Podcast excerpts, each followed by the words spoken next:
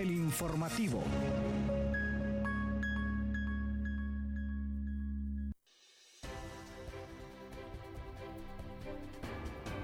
Buenos días, ¿cómo están? Bienvenidos y bienvenidas a una nueva edición de El Informativo. Gracias por sintonizarnos en, esta, en este espacio informativo. Les saluda Yuri Vargas en compañía de Kaylin Espinosa y Moisés Aguilar y en controles Hugo Duarte.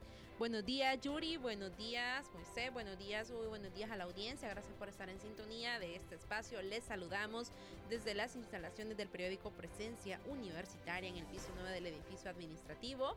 Y bueno, les invitamos a quedarse con nosotros. Muy buenos días a toda nuestra comunidad universitaria, a nuestros compañeros aquí en cabina. Es un gusto estar nuevamente con ustedes aquí en la edición del informativo. Quédense con nosotros en esta hora llena de información donde les estaremos dando más las noticias más destacadas del acontecer universitario a nivel nacional e internacional. Ahora de inmediato pasamos a los titulares. Titulares.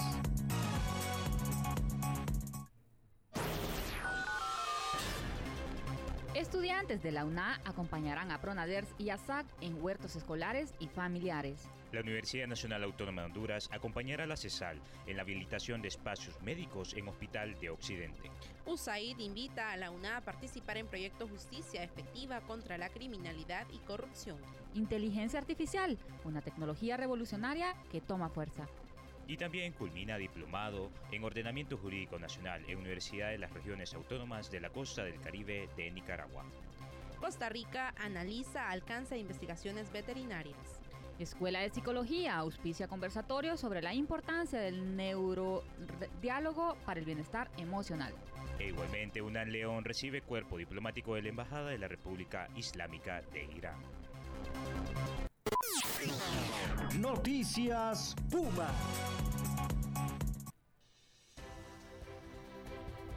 Iniciamos esta sección de noticias nacionales contándoles que la Universidad Nacional Autónoma de Honduras, a través de la Dirección de Vinculación Universidad-Sociedad, con el equipo técnico del Programa Nacional para el Desarrollo Rural y Urbano Sostenible PRONADERS y la Secretaría de Agricultura y Ganadería SAC, en compañía de estudiantes de la carrera de Nutrición y Salud, presentaron el proyecto Huertos Escolares y Familiares en escuelas comunitarias que beneficiarán tanto a los niños como a la población de la colectividad donde está el centro educativo. Además, la, referida actividad que se llevó a cabo en el piso 11 del Alma Mater, donde estuvieron presentes alcaldes como representantes de varios departamentos de Santa Bárbara, Olancho, Intibucá, Lempira, La Paz, entre otros, así como también diputados y diputadas. El objetivo primordial de este proyecto es el levantamiento del diagnóstico de la condición individual del niño y de los habitantes de las comunidades en cuanto al aspecto nutricional. Esta actividad se enmarca en un convenio suscrito entre la UNAI y la SAG a través de Pronaders para formalizar las relaciones que ya se han venido eh, realizando desde aproximadamente un año o más y que ha beneficiado tanto a escolares como a sus familias mejorando la parte nutri nutricional en varios departamentos y pues eh, en los próximos meses se sumarán otros. Continuando con más información, ahora le contamos que con miras de convertir al Hospital de Occidente de Santa Rosa de Copán en un hospital nacional, el rector de la Universidad Nacional Autónoma de Honduras, Francisco Herrera Alvarado, acompaña a José Manuel Mateo, titular de la Secretaría de Salud del país, para la posible habilitación de más especialidades médicas en ese centro asistencial. Herrera también resaltó que el Hospital de Occidente es emblemático para el país, pues es el segundo centro asistencial más antiguo de Honduras. El funcionario añadió que el motivo de su acompañamiento es analizar la habitación de especialidades médicas, proyecto que es más que necesario para la zona occidental. Por su parte, Mateo aseguró que el gobierno busca hacer del Hospital de Occidente un centro piloto, de tal manera que se convierta en hospital nacional con varias especialidades. El funcionario también adelantó que para el segundo semestre del año comenzará la construcción y equipamiento del módulo materno neotanal con 72 camas completamente modernas. Todo lo anterior se está realizando con la participación y acompañamiento de la UNA y de la Fundación Camo. Y considero, Yuri, que esto es bastante interesante, Yuri Así Moisés, es. porque ustedes saben que el hospital escuela, pues como es el hospital más grande del país y el que más tiene especialidades, pues pasa muy saturado y, y la gente se tiene que movilizar de diferentes zonas para pues tener, eh, contar con diferentes especialidades, mientras que si habilitan pues hospitales en zonas más cercanas, va a pasar más descongestionado acá y, y esas personas no van a tener que moverse. Además, recordemos cuánto implica pues la salud, el que una persona tenga un problema como este y tenga que viajar desde allá hasta acá y cómo eso incide en pues la atención rápida y pronta que pueda recibir un paciente. Específicamente, Kaylin, eh, esto es por la parte de eh, ubicación geográfica. Tienen que estar situados estos centros asistenciales en, en, puntos claves del país para brindar asistencia, no solo en este caso al, al departamento de, de Copán, sino a las zonas aledañas, permitiendo el acceso a la salud de una manera más rápida y ahorrándole costo a los pacientes y a sus familiares para desplazarse hacia los centros asistenciales y también en la parte de estadía. Así es. Pero en otra información, tenemos que la Universidad Nacional Autónoma de Honduras y la Agencia de los Estados Unidos para el Desarrollo Internacional, USAID, en Honduras, busca estrechar lazos de colaboración mediante la sociabilización de proyectos denominados Justicia Efectiva contra la Criminalidad y la Corrupción el cual estará asentado en 20 municipios a nivel nacional. El acercamiento también incluye el posible acceso de la alma mater a fondos de este proyecto mediante concurso, informó Ninosca Reyes, representante de esta iniciativa de USAID. Este proyecto tiene cuatro objetivos importantes, entre ellos el fortalecimiento de las instituciones del sistema de seguridad y justicia, el acceso a la justicia para los grupos vulnerables del país, el fortalecimiento de organizaciones de sociedad civil, que incluye también a la academia y la empresa privada para que puedan exigir transparencia y reducción de impunidad a los aparatos institucionales. El proyecto fue presentado al rector Francisco Herrera Alvarado, a Oscar Zelaya, secretario del Consejo Universitario, y a la decana de la Facultad de Ciencias Sociales, Carmen Julia Fajardo.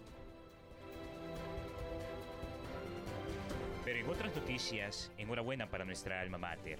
La inteligencia artificial, les contamos, se ha convertido en uno de los principales temas de conversación en los últimos meses e incluso en la asistente ideal de muchos profesionales, ganando cada vez más terreno, tanto en el imaginativo colectivo como en la forma de hacer las cosas. Es por eso que José Luis Reyes, jefe del Centro de Recursos de Aprendizaje CRA, de la UNA expresó en el programa Rutas Históricas de Honduras, conducido por el historiador y docente universitario Arnulfo Ramírez de la Costa, que la historia de la inteligencia artificial se remonta a los años 30, cuando Alan Turing, considerado el padre de esta y cuyas contribuciones han sido claves en el desarrollo de las tecnologías actuales, logró descifrar el código NASA. Durante el segmento denominado Historia y la Inteligencia Artificial, el funcionario de esta unidad de la Universidad Nacional Autónoma de Honduras, adscrita a la Dirección Ejecutiva de Gestión de Tecnología DGT, amplió que aunque todo lo nuevo causa impacto, la novedad termina cuando surgen nuevos inventos. Y en ese sentido, pues habló específicamente sobre el chat GPT. No sé si ustedes lo hayan escuchado, que realmente está causando revuelo porque eh, si usted le hace una pregunta, le responde como, como si usted estuviese hablando con una persona, Es pero con una persona que sabe todo de todo. De todo. Es impresionante, no sé si lo han utilizado, pero muchas personas lo están utilizando eh, inclusive para programar. Así que e- es interesante esto porque aunque muchos años atrás la inteligencia artificial nos podía provocar un cierto temor o pensar, ah, bueno, si vamos a tener inteligencia artificial van a desaparecer ciertas profesiones y todo esto, más bien es que podemos utilizarlas en beneficio y eficientar trabajos, hacerlo de manera mucho más rápida eh, y bueno, tomarnos de la mano y como país tampoco podemos quedar atrás. Fíjense que es un tema bastante controvertido, porque si bien es cierto, ayuda inclusive a, aclarar algunas dudas en los diferentes ámbitos, incluyendo el de investigación, también ya, ya se comienzan a desplazar algunos profesionales, como es el caso de, de un periodista de América del Sur que realizaba doblajes, ahora pues se quedó desempleado. Bueno, Para que nos vayamos preparando. Sí. Esto lo que, lo que mm, a lo que nos reta es a prepararnos más preparando. en diferentes áreas, Así para es. estar preparados y eh, pues seguir siendo útiles.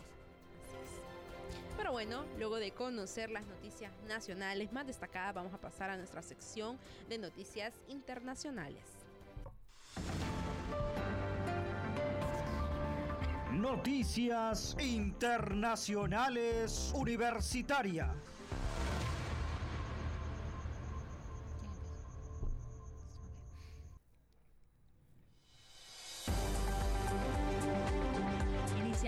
Sección internacional del informativo desde Nicaragua, donde un grupo interdisciplinario de estudiantes, docentes y personal administrativo de la Huracán participaron en el Diplomado en Ordenamiento Jurídico Nacional de Nicaragua, un programa de fortalecimiento de conocimientos, capacidades y habilidades para líderes y lideresas comunitarias a nivel nacional, el cual llegó a su finalización el pasado sábado 15 de abril. Y les comentamos que en el diplomado participaron 221 personas, el 52% eran mujeres, en los cuatro recintos y cuatro extensiones del huracán.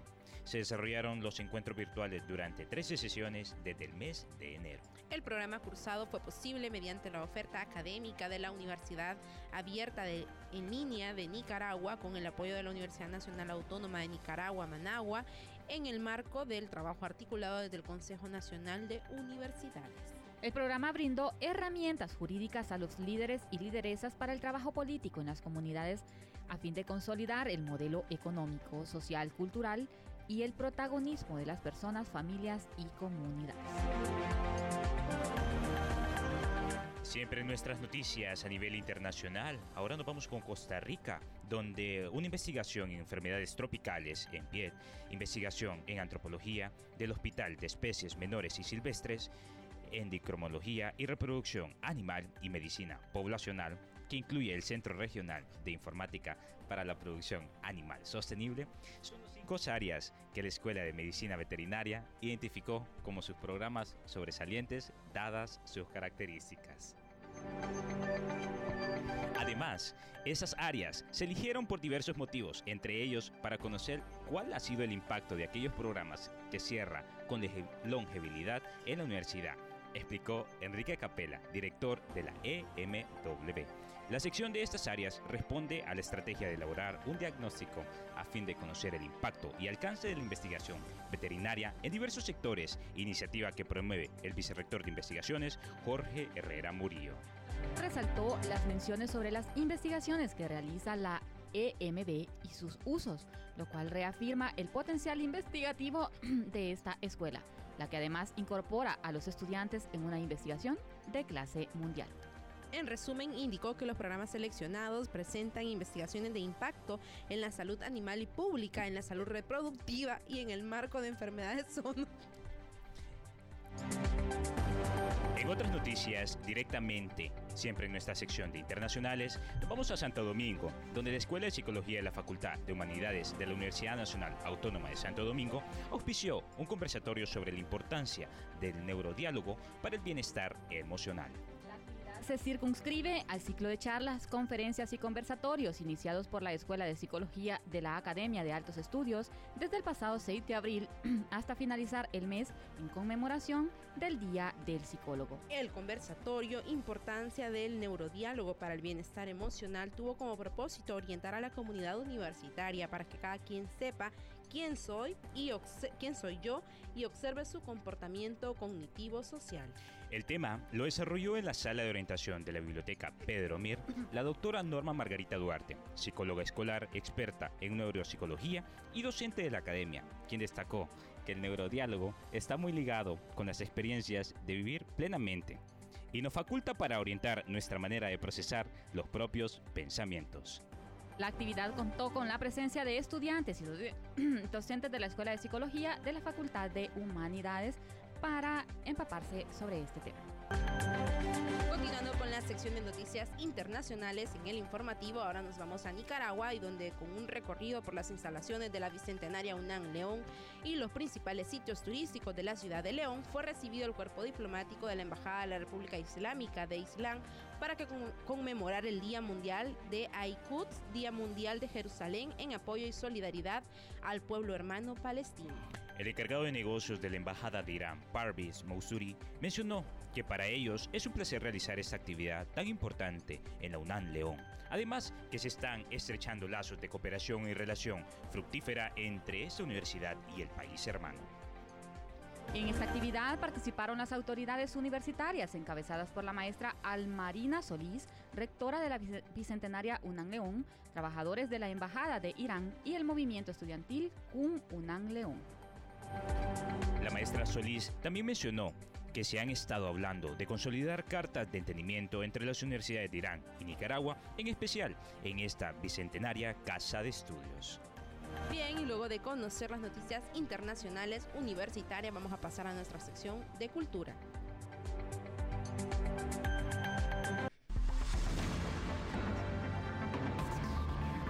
Cultura universitaria.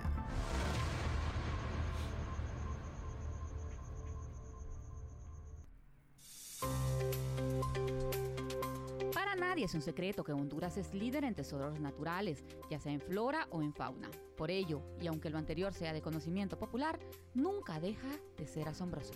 El país cuenta con joyas que no se encuentran en ningún otro lugar, tal como es el caso de peces guayas chilín, también conocidos como arlequín, chilín, y que solo son encontrados en la cuenca del río Choluteca, en la vertiente del Pacífico del territorio Catracho.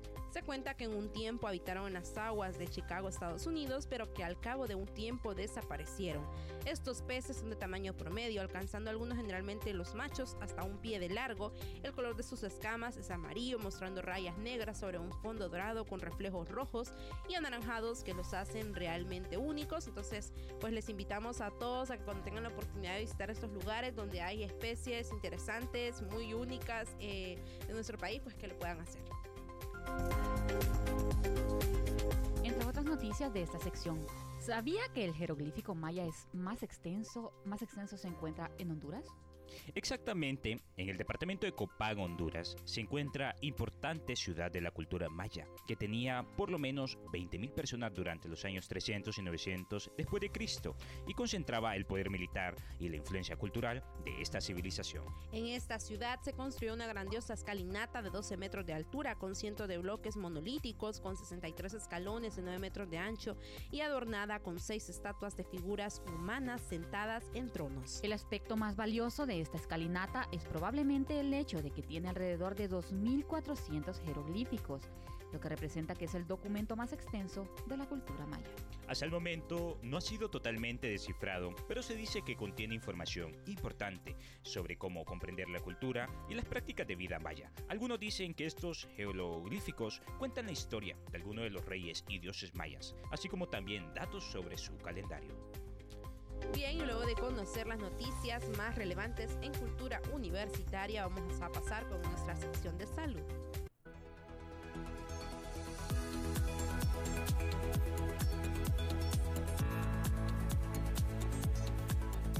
Si se encuentra expuesto al sol a la hora de trabajar, saliendo a dar un paseo o disfrutando de la playa, debe mantenerse siempre protegido de los rayos solares.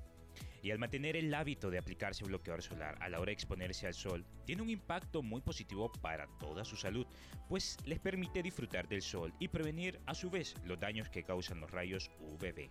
Es recomendado por expertos de la Organización Mundial contra el Cáncer de Piel y pues se recomienda así utilizar bloqueador solar en cada exposición continua al sol y cada dos horas. Puede parecer mucho, sin embargo los beneficios son invaluables tanto para la salud de su piel como para su salud en general. Algunos beneficios que se puede encontrar al aplicarse bloqueador solar es que reduce el riesgo de cáncer a la piel y precánceres, protege a la piel de quemaduras solares, reduce el envejecimiento prematuro en la piel, promueve un tono en la piel más equilibrado y anula la aparición de manchas solares.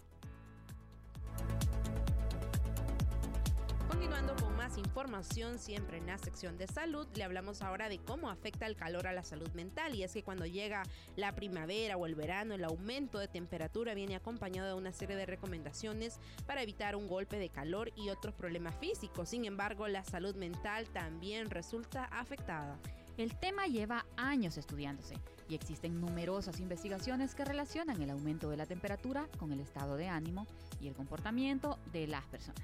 De acuerdo con la Universidad Complutense de Madrid, el calor moderado estimula a las personas a salir y socializar, pero cuando la temperatura alcanza valores extremos, impacta a la conducta general, generando cierta irritabilidad en personas con ansiedad u otras patologías. Se produce un estrés significativo. Así, hay estudios que relacionan las olas de calor con el incremento de crímenes, con el aumento de femicidios o con la tendencia a usar más el claxon del auto.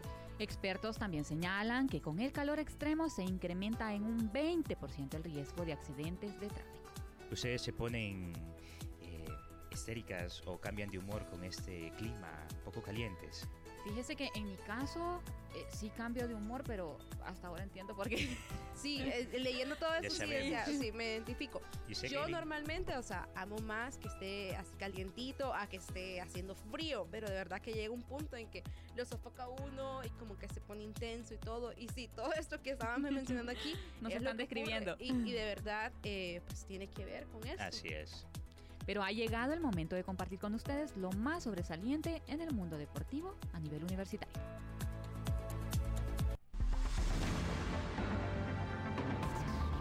Deporte Universitario.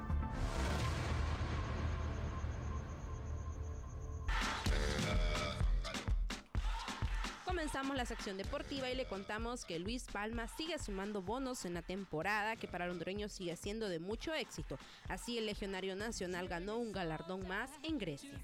Se trata del mejor gol de la pasada jornada del inicio de los playoffs de la Superliga Grecia, donde el PAOK terminó ganándole al partido a los de Salónica, que se había puesto a ganar con el gol del Catracho. Palma recibió el balón en un avance de su equipo. Visualizando el espacio, se abrió y definió con el borde interno de su taco, dándole una dirección a gol, golazo a lo FIFA.